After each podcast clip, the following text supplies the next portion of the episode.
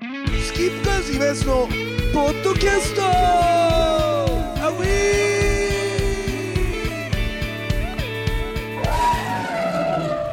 さあ、というわけでございましてですね、スキップカード今すのポッドキャスト、今日はですね、えー、綺麗な、小綺麗な、えー、オフィスの会議室を借りまして、えー、ポッドキャストでございますけどもね、今日はね、ほんと久しぶりに、あれもうすげえ久しぶりだよね、会うのはね。ということで、今回のゲストはですね、俺の昔からの知り合い、まあ、某、えー会社に勤めている、えー謎の男、幼いがゲストでございます。えーよろしくお願いします。よろしくお願いしますね幼い、まあ、これ久しぶりだよね。2年以上ぶりにはなるのかな。そうすズねームではい3年ぐらい前一度お仕事の話を 2, 2年ぐらい前ですかあねーさせていただいたぐらいです、ね、そうだよねそれ以来ご無沙汰してますそうであの俺とその謎の男幼いの関係っていうのは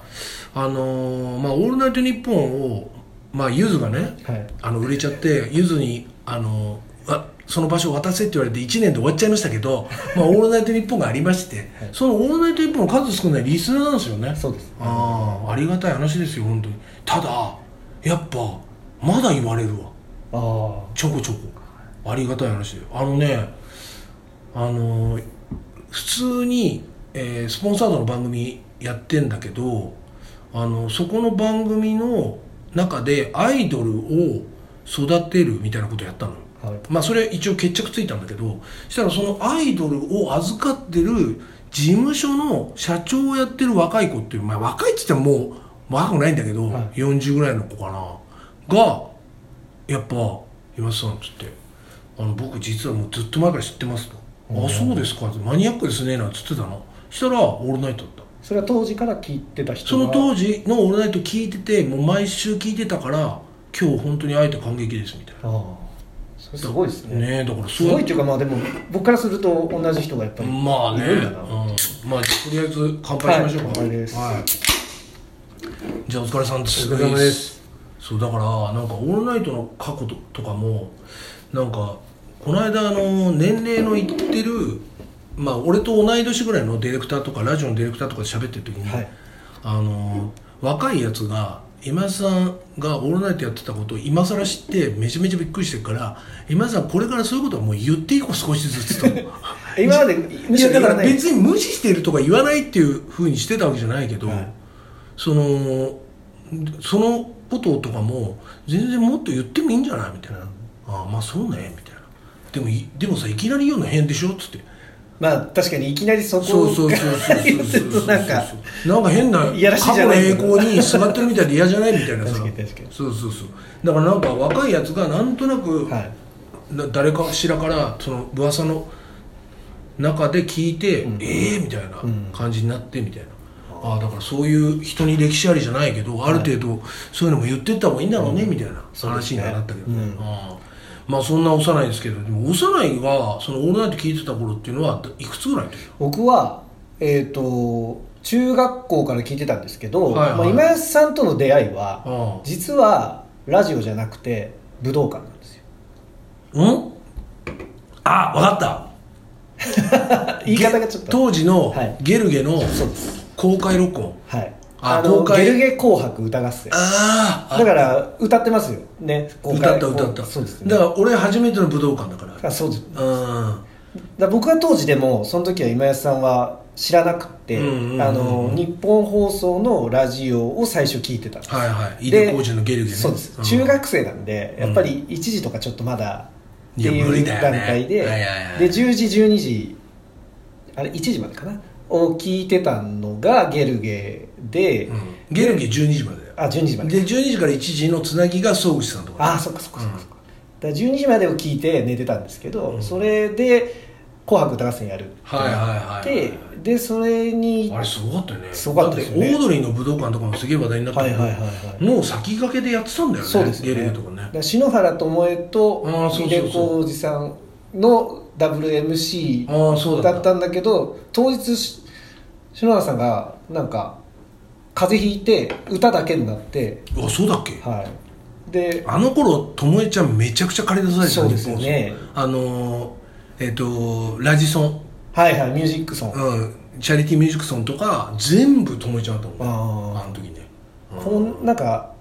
ラジオの番組というかコーナーもやってましたよねなやんってかたで巴寿司っていうあそうそう全国出店あのそうそう そうともえ巴寿寿司司出ましたよねそうそうそうそうでそのまあ「紅白」なんで、うん男女のあのアーティストの方が歌っていく時に、うん山田 さんがあのポリープあそうそうその時そっうてうん一番多分手術前みたいなタイミングで、あそうそうそうもううん MC で何言ってるか分かんないっていう、うあのなんか井出さんと会話してるんですけど、んあのもうガサガサなんだったんですよねそんなだったっけすごいでもあガサガサな声をしてるなっていう最初印象だったんですけど、はいはいはいでも歌で赤い手歌ったらめちゃくちゃかっこよくておーうわこんなミュージシャンいるんだっていうのが出会いですあーそうだよな、はもう待たされすぎてあれ入り時間超早く てすっごい待つのよはいはいはいで待っててもう「オールナイトニッポン」やるの決まってるから出してもらったわけ、はいそれで「オールナイトニッポン」のコーナー作ろうって言ってそれで楽屋で遊んだのだけ覚えてるすなげるえほどなるほどなるそれでなんかあの俺のマネージャーがすげえ、なんでか知んないけど別に酒も飲んでないのに顔が赤いの よそれで「赤ら顔だね」みたいな「赤鬼デカだ」みたいなことを言って「デカ」それで「あデカいいじゃん」ってなってそれで「デカジェネがほどデカジェねなるほどそうそうそうでデカが古すぎるからっつってラブジェネレーションが流行ってたから、はいはいはいはいそれでデカとはいラブジェネレーション合わせてデカジェネ、なるほどだ僕それが中学で中学3年ではいはいはい1997年12月が「ゲルゲ紅白」なんですよで10月から「オールナイト」されてて、ああそうだで僕それ以降「うんオールナイトニッポン」聞くようになったっていうあそうなんだそうなんですよでそっか、はいオールナイトも始まってんのかだけど俺コーナーなかったんだそれで武道館の楽屋でああちょっと今日言おうっつって、はいはいはい俺多分さその武道館のライブ終わった日オールナイトじゃないかなあそのまま日本放送行ったかもしれないなるほどなるほど、うんうんうんで僕はやっぱりこれでせ衝撃を受けてうんラジオをやってるっていうことをその場で知って、はいはいはいあじゃあ聞こうってなって、はいはいはいそれで「のんきラーメン」とか あののんきらめはいはいはいはいあはいのいろいろコーナーっていうか見てでやっぱりでも当時シングルっていうかまあリリースされてたじゃないですか、はいはいはいでそれで横浜の桜木町のクイーンズスクエアにえっ、とストインストアイベントみたいな新生堂かなやったっていうか横浜超やってたやってましたインストは TVK やってたからはいはいうんうんうんでそこで見に行ってでまたそういうミュージッククリックとかはいはいはいのにもつながっていってではいまはいあはい僕横浜出身なので TVK はいだったはのい、でだから俺ね TVK ねね本当一言言いたいけどこの間周年であのいろんなアーティストのあの1曲ずつのライブ流したのうち山ほどあるはずなの TVK に、 はいライブ前の映像、なぜうちやらないのって思った俺はあれは本当に思ったどういうことと思った、うん、っていうねそれはすごい思いました、はいふちょっとまあ正直言えば不満です不満です、うんでしかもクリークの時にプロデューサーだったあの人が今社長だからねうん熊谷さんっていう、あそうなんですか、うん、出世さすれっげえいい人なんだけど、はもういつあの会いに行って「お願いだから番組やらせてくれ」とかって言ってもすげえすかされ て、うんっていう状態が続いてます何年も、うん今今まあ、そういう意味では面白い関係なんだけどそうそうでうちの弟誕生日一緒だから、はい必ず誕生日忘れないから誕生日には、えー今年こそ何とかしてくださいね」みたいなもうお約束になる っていうだからいい関係っちゃいい関係なんだけど、はいそうそうそうそうちょっと面白かったなその TVK の周年は。だから僕そのミュージッククリークも一回収録あのえ誰の時誰の時だったかな、スナッパーズとかかあなあはいはいはいはでいもなもんうそれかこそユーズの後輩ね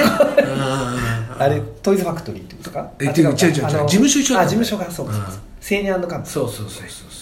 なんかそれでうでもスナッパーズも、はい俺今のマカロニ鉛筆とか聞いてるとスナッパーズ今だったら売れっかもしれない なと思ってめっちゃポップでねなんかっていうメロかディーマジでさ、はいマカロニ鉛筆ってさあのうちとかにも通じるけど90年代の割とポップめのことやってた人に近いよねあーでも音楽がもう、うんマカロニに限らずなんか戻90年いや戻ってるっていうか、うん、で90年代って結構不毛って言われてるじゃんああ要するに80年代とか TK みたでいなことに埋もれてうっんてとことかっていうその埋もれちゃうというかやっぱり90年代の初頭にやっぱ TK のはい恐ろしい波が来るからやっぱだからそこでロックバンドの歴史がちょっとああそう封じられちゃってるとこがあるんだけど、実は90年代っていろんなバンドがいたんだよねなるほどなるうんだからそこら辺も今度ねやってみたいなとか思うんだけどね確かなるほどねでもおそらくその時はまだ普通に中学高校入ってにそうですバンドとかもやってないでしょその時はやってなかったですけどでもやっぱり高校入って部活にそういう軽音みたいなのがあんだあのそうなんですよあったんえですよね、ーえでお前どこなの神奈川僕は藤沢です藤沢なんだ、はい高校はへえそうなんだだからちょうど本当当に高校に入ったのが98年の4月なので、はいはいあの毎週「オールナイト今井さん」を聞いて、はいはいはよ翌朝眠い中かあの学校行って、はいはいはいありでがともうそのいやいやいやでまあバンドとかとそういう音楽と出会いましたねあーはでもなんか本当にラジオで「オールナイト」とか本当苦しかったけどやり始めだからねやってよかったなと思うもんね、んだからそれはなんかみんなそういう話を聞け聞い聞かせてくれるからさ、はいそのリスナーだった人が、いその話聞いちゃうとうわ超やっててよかったわみたいな、い、うんでなんかラジオって近いからみんな意外と覚えてんだよね、そうですねあの時こうでしたねとか、うんだからそれを言われるとああすげえやってよかったなと思うもんね、うんそれにあと自分がそうだったから、ああそうんの幼少期というかまあそうそう高校自分が中中学高校でやっぱラジオ聞いて次の日にトンネルズの「オールナイト」とかの話するのとかたけしさんとかもあれもめちゃめちゃ楽しかったからだからそういう意味ではいいよねそうですねうんえで高校で軽音入って高はいそれでそこで初めて楽器やるの楽器そうですねあの僕があの音楽をやるっていう情報は多分どうでもいいんだとは思うんですけど、やりましたねえそうなのいやいやどうでもよくないでしょうね謎の男おさらいについてってただ肝心要なことは言えないけどはいっていう話だけど、そうですい、いねじゃないいいじゃない、だってはい、おいさらやいなんかあの昔バンドでしのぎを削ったみたいにじゃあなんかしのぎを削ってないよ全然そんなことないから全然だっておさらいただの素人だからそこの部分はそう素人なんでうはいえそれでバンドコピーかなんかやり始めたそうですねあの、一番最初はグレイのソウルラブでしたねはあやっぱそういうベタな受けやすいとこで行すくんだな、 やっぱりみんなが楽譜が手に入ってはいはいはいはいやれるっていうことだったのでえーえその時は何やったのパート僕はだから初めてやったから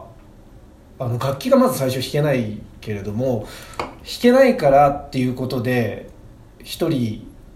練習してると置いてかれちゃうんですよねつまはいりはいどはいんはいどんメンバーは限られた中で作られちゃうはいかはいはらいなので何としてでも最初の文化祭というかそれに出ないとっていう時にどうしてえもそれ楽器高が一で小一です、ああまあ、小一の中でのバンドはいはいはい間に合わなかったのであのボーカルをしましたねへええそれがグレー歌ったのグレイとミスチルとかですねミスチル何歌ったのはオーバーを歌いましたああはいはいはいはいはいはいでももう他の対バンっていうか、その学生のその仲間たちのコピーしてるのとかっていうのもやっぱその辺のラインなのあーでも洋楽に行く人たちもいるじゃないですかはいはいはでそういう人たちはエアロスミスとかやってた人もいたしあーエアまあ、ややれてたかどうか渋いね別としてそうドアナやんのじゃあドアナドアナとドアナかやんのイート・ザ・リッチとかやってましたねああマニアックかもしれないですけどはいはいはいはであとは、まあ、グリーンデーとかが出てきていああなるほどなでそうするまとああとハイスタとかそうですねハイスタとかあもやる人たちがいてーなるほど僕らあんまりそういうちょっと激しいのはやってなかったのでなんかちょっとそういう歌物系をやってましたへえねなるほどね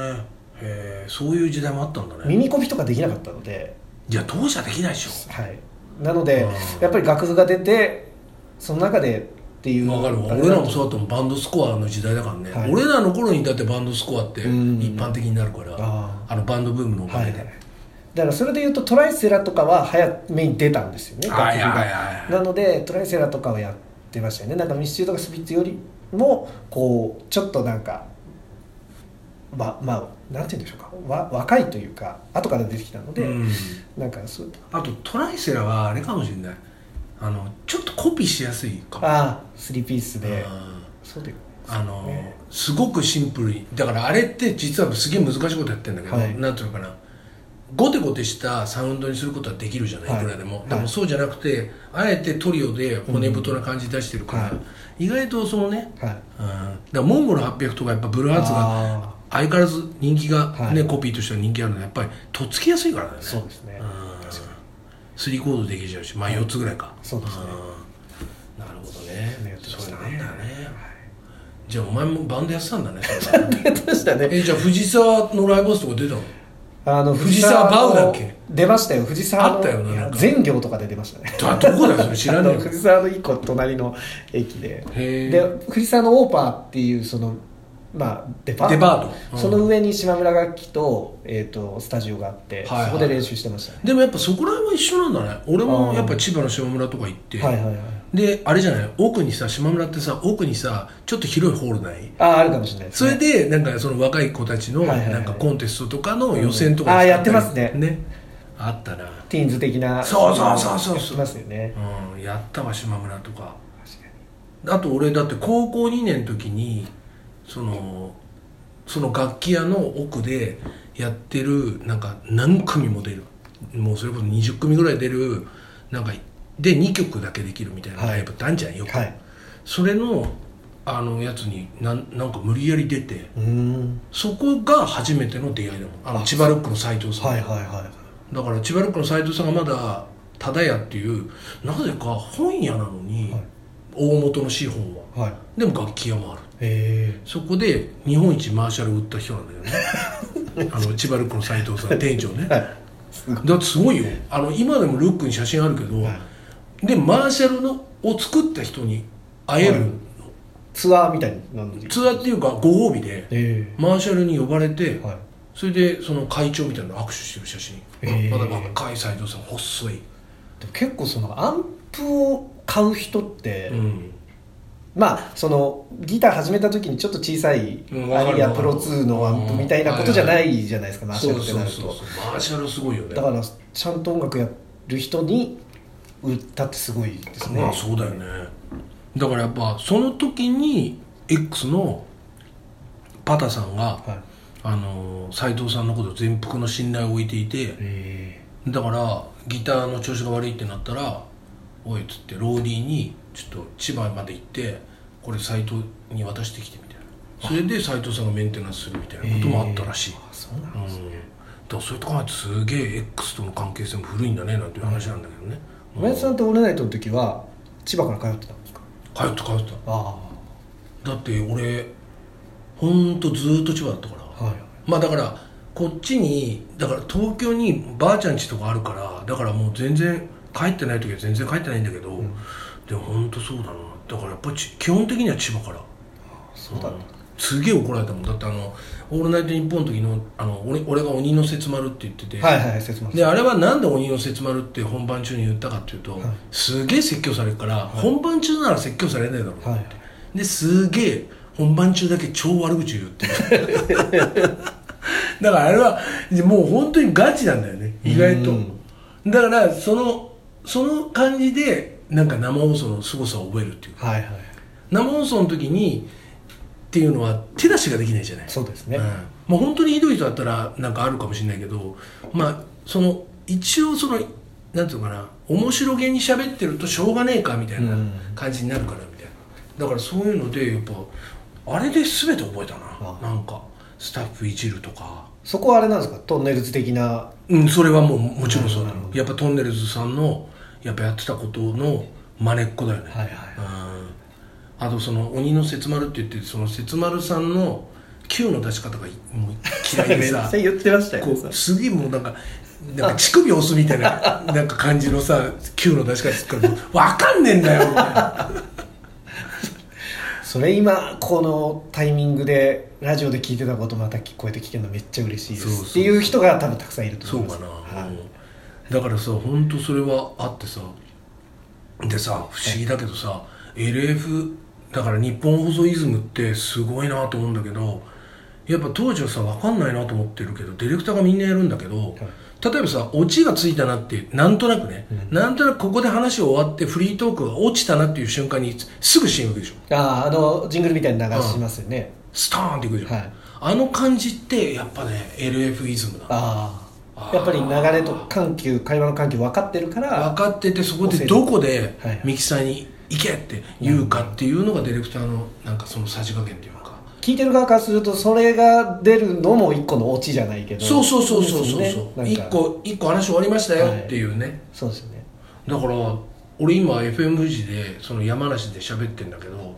山梨で喋っててもそういうグダグダの会話をその、まあ、アシスタントの女の子がいてその女の子喋ってんじゃないはいそしたら喋ってて落ちたなと思ったらやっぱり LF 出身だから行くんだよねそこああなるほどでやっぱりそれは誰かに教えられたっていうよりも染みついちゃってるんだと思う、はいはい多は分だからああやっぱこれ LF イズムだなみたいな、うんだって他のディレクターやんないもんいやんないんだだかうんらそこはやっぱりもうそれがディレクションとしてのゾーンというか正しいっていうことで、うんそういあんのかうねで育った人がまあ別のところでやるとそういう形になるってだからやっぱそこら辺はなんか受け継がれてるっていうか面白いよね、はいはいはい